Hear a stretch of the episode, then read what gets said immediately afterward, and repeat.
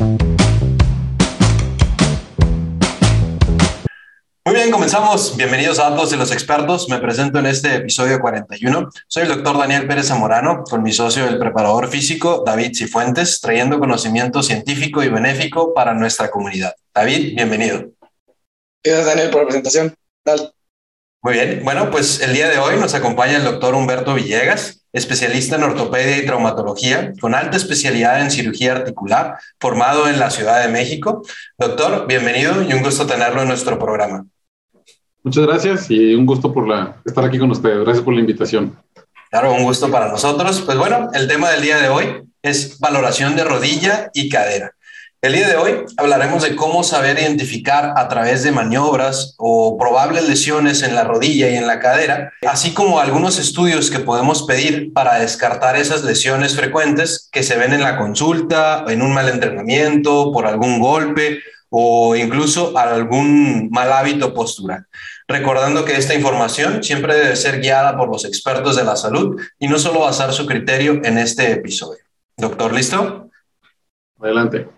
Muy bien. Bueno, pues comenzamos con la primera pregunta aquí obligada para nuestros expertos de primera vez, que sería, ¿quién es el doctor Humberto Villegas? Doctor, adelante. Bueno, pues yo soy originario de Ensenada, Baja California. Inicié mis estudios en medicina en Mexicali, en la Universidad Autónoma de Baja California. Después continué con la formación en traumatología y ortopedia en el Hospital General de Mexicali, avalado también por la Universidad Autónoma de Baja California, y posteriormente acabar la especialidad, me fui a México a hacer un, año de un curso de alta especialidad en cirugía articular.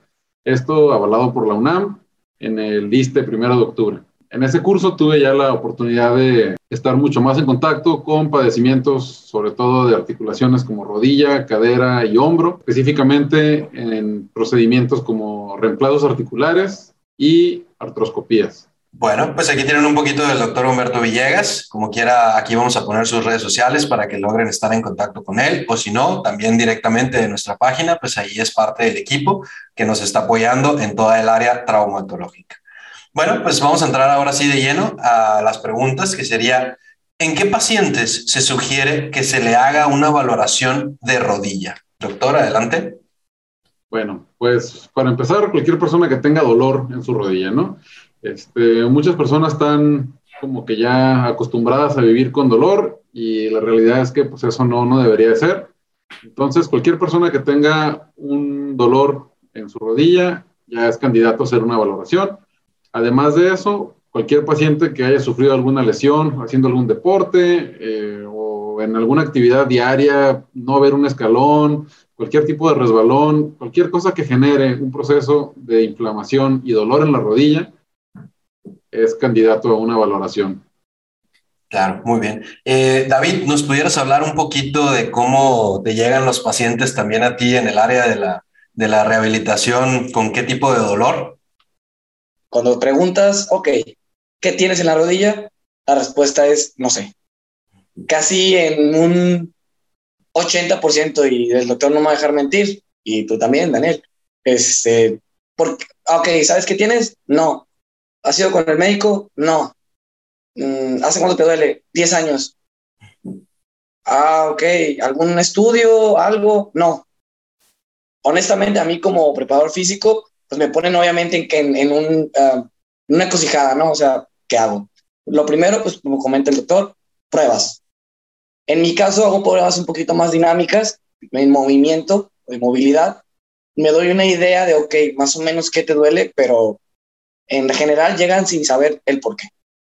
Muy bien, perfecto. Bueno, pues ahora vamos a la siguiente pregunta, que sería, ¿en qué pacientes se sugiere que se haga una valoración de cadera? Doctor Villegas, adelante. Bien, nuevamente, pues el dolor, ¿no? Esa es la causa más común de, de consulta en este tipo de, de, situaciones, pero también no hay que dejar de lado aquellas situaciones en las que notamos algún tipo de crujido o dificultad para hacer una actividad que antes nos parecía eh, normal o que no nos representaba ningún problema y que de pronto ya la estamos batallando un poquito para hacer la misma función este, también puede ser en caso de los niños, sobre todo las caderas es bien importante cuando están empezando a, a, caminar, que noten algún, alguna marcha pues anormal, le llamamos que es muy común la, la marcha como pato, que van como con las nalguitas para atrás. Este, en todos esos casos, pues hay que hacer una valoración. Muy bien. Y David, ¿a ti más o menos cómo te llegan los pacientes así con los dolores de cadera? La mayoría del tiempo, en lo personal, que no me los manda el doctor, vienen con vasculación pélvica. Cierto, o sea, los ves parados de espaldas y no sé cómo nadie se dio cuenta que literalmente está desplazada su cadera así. Es en una gran mayoría de la población y no lo saben. Muy bien, perfecto. Bueno, pues vamos a la siguiente pregunta, que sería, ¿qué etapas tiene una valoración de rodilla y cadera? Doctor Villegas, adelante. Muy bien. La parte inicial, como siempre, es el interrogatorio y es de muchísima utilidad porque sí nos da una idea mucho más amplia de ante qué eh, situación estamos. Tenemos que interrogar eh, desde cuándo está ese dolor. Eh, muchas veces es importante saber si el dolor le impide hacer alguna actividad. Puede ser física, alguna actividad como un deporte o actividad diaria, alguna cosa, situación laboral que le esté impidiendo hacer. además de, de hacer una buena semiología del dolor, necesitamos saber este, qué lo ocasionó, a partir de cuánto, cuánto tiempo lleva con ese dolor y las repercusiones que está generando en su vida diaria. Y bueno, una vez que ya pasamos al que tenemos una buena una, una idea muy clara de cómo está la situación, podemos pasar a la exploración, en la que pues, es indispensable hacer algunas maniobras para determinar cómo está el, la función en esa, en esa articulación y ya poder avanzar hacia el diagnóstico. Muy bien. Bueno, de entrada, la exploración física. La verdad es que cada vez nos encontramos más con personas que ya no quieren revisar al paciente. Le preguntan qué le duele, pues le mandan estudios y pues a ver qué arrojan los estudios y si no arroja nada, pues váyase con el especialista, ¿no? Entonces, pues hacer una exploración eh, muy, muy este, detallada, pero siempre no, no no quitarle importancia al interrogatorio. También, como te digo, muchas veces, ay, me duele la rodilla. Ah, bueno, pues es dolor de rodilla, ¿no? Pues es eso, son mil pesos, listo. Este, pues no, se trata de, identificar bien qué pasó, cuándo empezó, cómo es, o sea, tener una idea mucho más clara de cuál es el problema y ahora sí hacer una exploración muy detallada y minuciosa. Muy bien, perfecto. David, ¿algo que quieras comentar? Totalmente cierto, totalmente de acuerdo. me comentan a veces sin decir nombres, ah, ya fui con el traumatólogo. Ah, ok. ¿Y qué pruebas te hizo? Eh, ¿Cómo fue? Nada.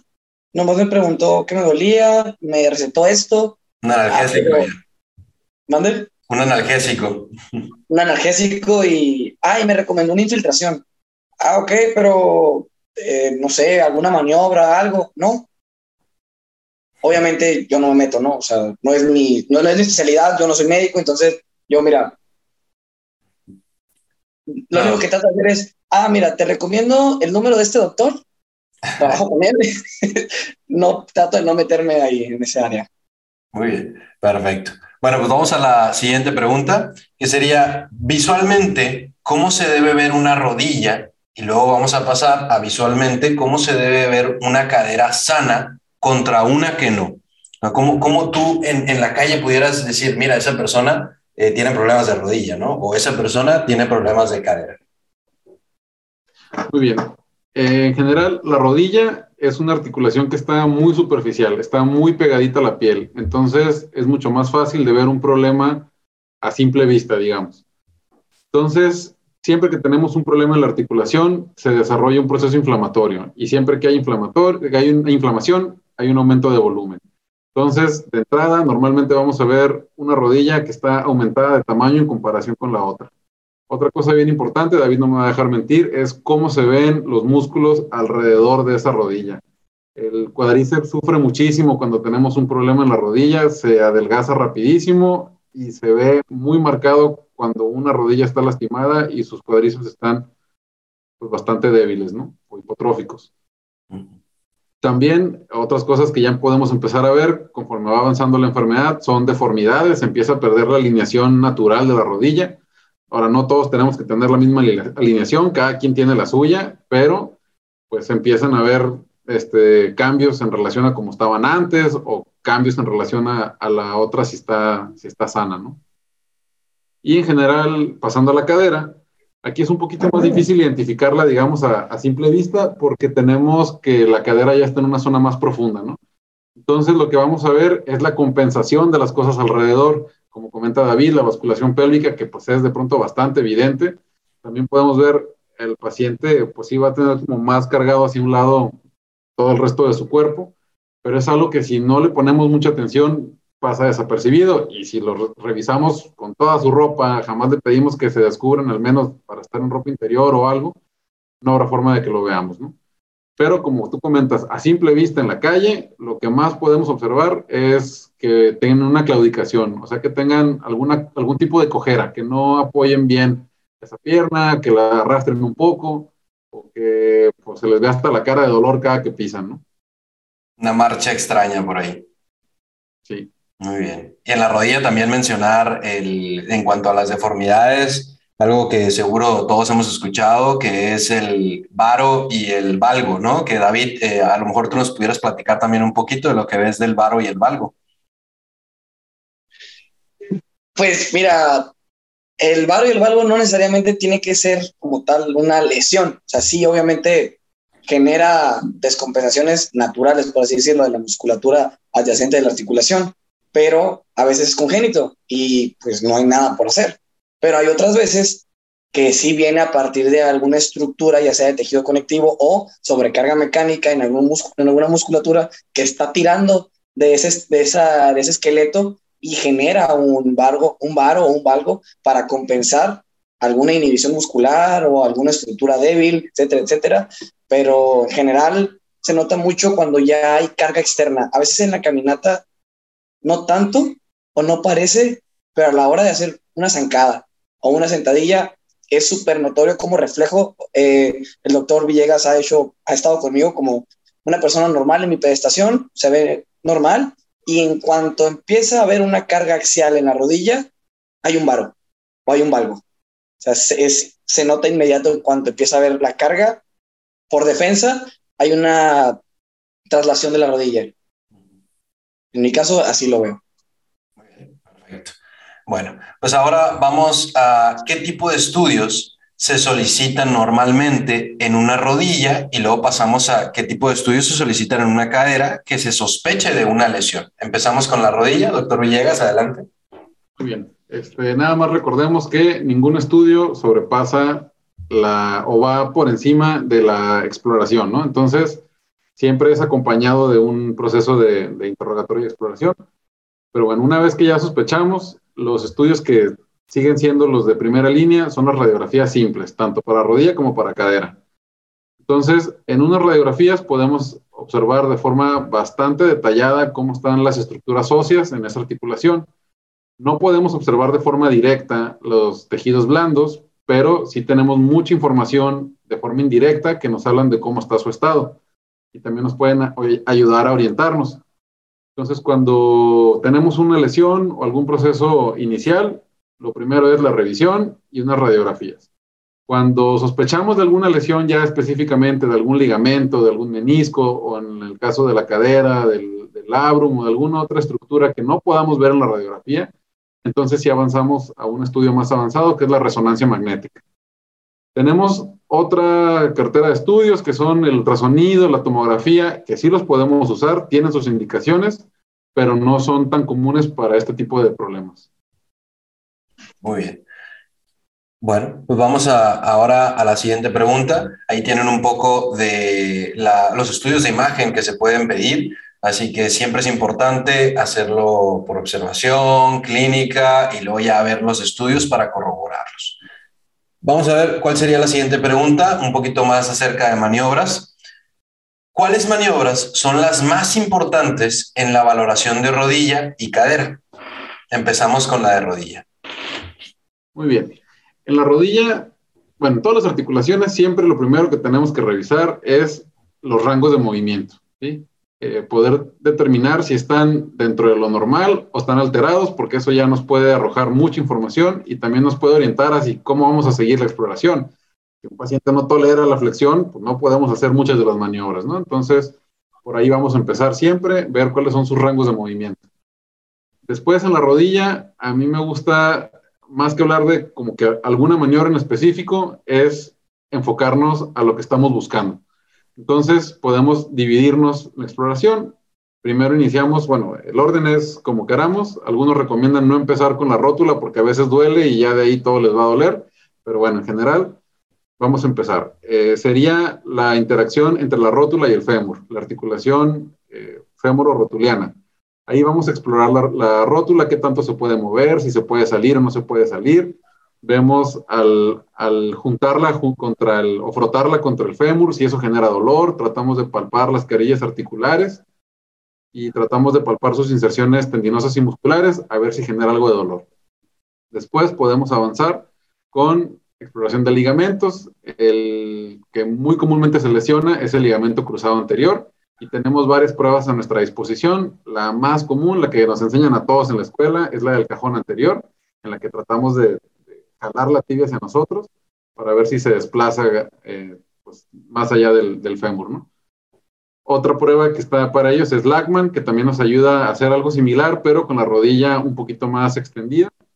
Y hay otra prueba que es de palanca, que nos ayuda también a determinar si, si, el, si el cruzado está competente o incompetente.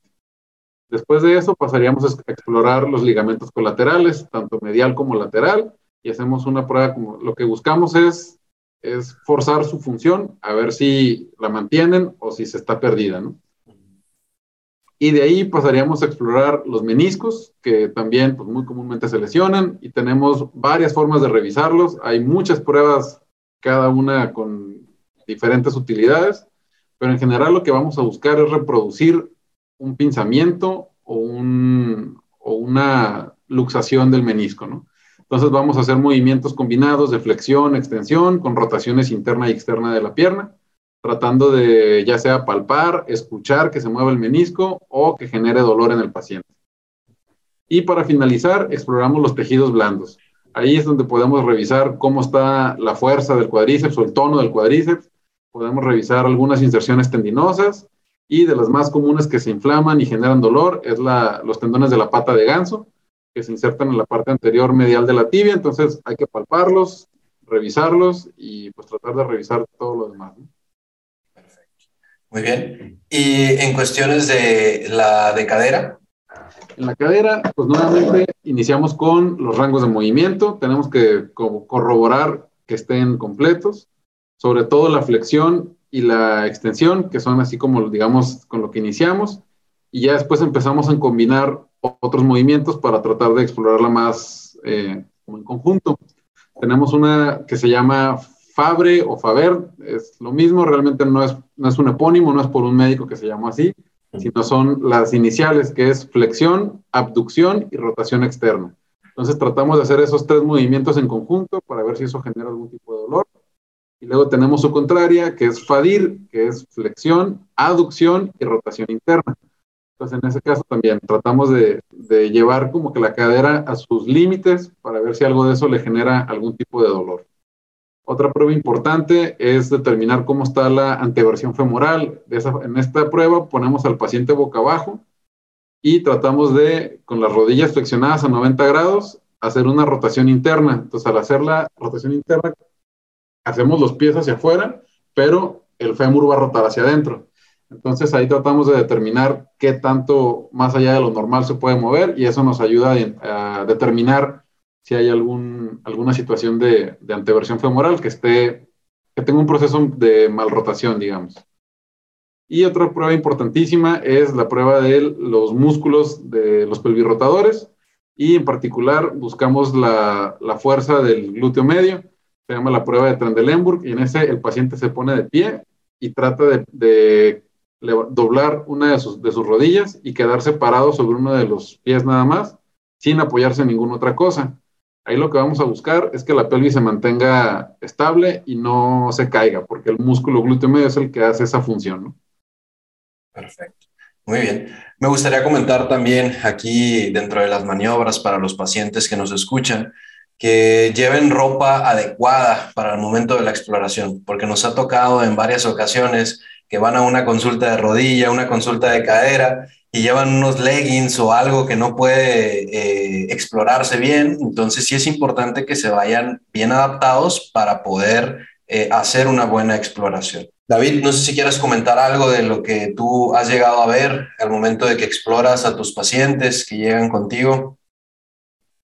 Yo trato de referirlos ya cuando noto que algo está muy grave o ya está fuera de mis manos, totalmente a los especialistas. En lo personal, trato de evitar este tipo de pruebas tan específicas y no me refiero a no hacerlas, me refiero a las hago, pero prefiero no darle al paciente un diagnóstico ni decirle, ¿sabes qué? ¿Tienes tal? No. O sea, solamente veo que ciertas cosas dieron positivo, lo informo, ¿sabes qué? Ve al doctor, que él te revise bien, ya que él es el especialista, yo trato de nada más. Ahora sí que, como el plato principal, el, el, más bien sería la entrada la entrada. Llegan, soy el filtro, llegan conmigo, Hago, las, hago las pruebas, si veo que no, ¿sabes qué? Diste positivo aquí, diste positivo acá, acá, no, ¿sabes qué? Ve con, el, ve con el doctor. Yo ya esto está fuera de mis manos y que él haga las pruebas respectivas. Perfecto. Muy bien. Bueno, pues vamos a la siguiente pregunta, que sería la última. ¿Algún comentario a la gente que nos escucha y sufre dolor de rodilla y cadera que te gustaría hacer, doctor Villegas? Claro que sí. Empecemos por el dolor. Eh, como comentaba al principio, hay mucha gente, y también como comentó David, llegan con 10 años de dolor. Este, pues hay que recordar que no es normal tener dolor. Sí es normal que hay un proceso degenerativo en todas nuestras articulaciones y que eso genere cierto tipo de molestias, pero de eso a vivir con dolor, eso no es algo que es, debe ser aceptable, no debe ser algo que deba ser ya normalizado. Entonces, siempre en cualquier situación de dolor, cualquier cosa que nos llame la atención, que notemos que algo no está bien o algo está cambiando y no es igual con los demás, entonces yo creo que es momento de buscar una valoración. También en cuanto notemos alguna limitación en nuestras actividades diarias, en nuestras actividades físicas, laborales, cualquier tipo de actividad, pero que ya no podamos hacer con la misma facilidad, es momento de una valoración. Y también me gustaría comentar que siempre es eh, de preferencia buscar gente que esté capacitada, gente que esté entrenada y gente que esté certificada para este tipo de valoraciones.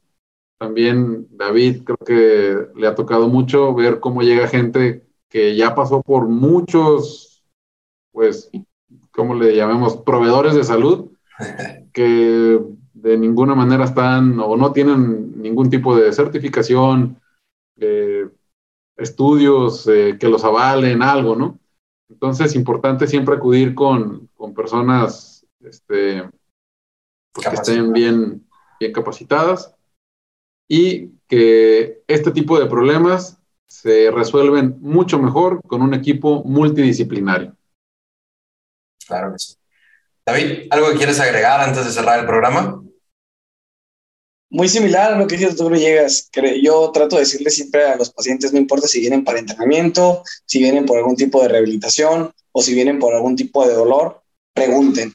Eh, y que no les dé vergüenza preguntar, oye, ¿qué estudiaste? ¿O qué certificación tienes? O por lo menos un qué sabes, ¿no? Mira, no tan, ahora sí que no es tan difícil. Como paciente, mi consejo es, si te da la rodilla, por lo menos métete a Google, pon anatomía de rodilla vas a ver ligamentos, vas a ver meniscos. Puedes preguntarle uno de esos al entrenador que contrates, al fisioterapeuta que contrates, al médico no creo porque es probable que se lo sepa, este, pero cualquier otro personal que no sepas qué estudio tiene y puedes preguntarle si sabe dónde está un ligamento. No tiene, no es de mala educación, no bueno, por lo menos yo no me sentiría ofendido ya que entiendo la parte que el paciente está buscando su salud y que sepamos qué estamos haciendo. Este, y ya con eso si el, si el proveedor de salud, como dice el doctor, te puede responder, ah, sí, mira, se encuentra de aquí a aquí o hace tal cosa, va, por lo menos sabe de qué está hablando o sabe qué es la rodilla. Porque luego viene también la otra parte, la rodilla no nada más, no me deja mentir el doctor, es a un hueso, otro hueso, otro hueso que deslizan. Hay muchísimas estructuras que hacen que funcione la rodilla. Entonces, por lo menos pequeñas preguntas. Si ya sabes que te duele la rodilla, si ya sabes que tienes la cadera lastimada, si ya sabes que vas por un entrenamiento o por X o Y, métete a Google a buscar algo básico, sencillo y pregúntale si la persona lo sabe. Si no lo sabe, mejor huye. Claro. Aparte, eh, también me gustaría agregar que si quieres empezar a hacer algún ejercicio o hacer algún cambio de estilo de vida, eh, pues eso también requiere fuerza y requiere mover tus articulaciones y si estas articulaciones tienen una lesión o incluso están oxidadas, que ya tiene mucho que no la moviste, pues hay que acercarse con alguien que te revise primero para que estés apto para poder hacer esos ejercicios que quieres. Me gustaría,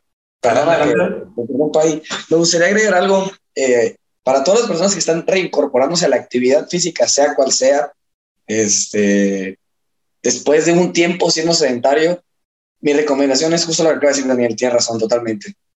Revísense, porque empezar una actividad física que tú ya hacías antes de la pandemia, después de dos, tres años que duraste siendo sedentario, me han llegado infinidad de lesionados.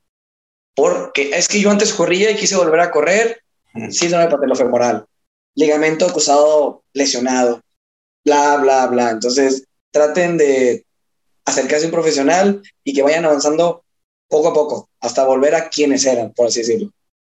Perfecto. Muy bien. Doctor Villegas, ¿algún comentario antes de terminar el programa? Pues yo creo que no, ya en relación a esto ya está todo mencionado. Perfecto. Muy bien. Doctor, muchas gracias por regalarnos un poco de su tiempo y su conocimiento. Estuvimos muy contentos de tenerlo. Agradecemos a los que nos vieron. Si te gustó, deja tu like, pícale ya la campanita para seguirnos. Los esperamos la próxima semana aquí en Atlas y los expertos. Buen día y recuerda, cada día cuenta. Gracias. Gracias.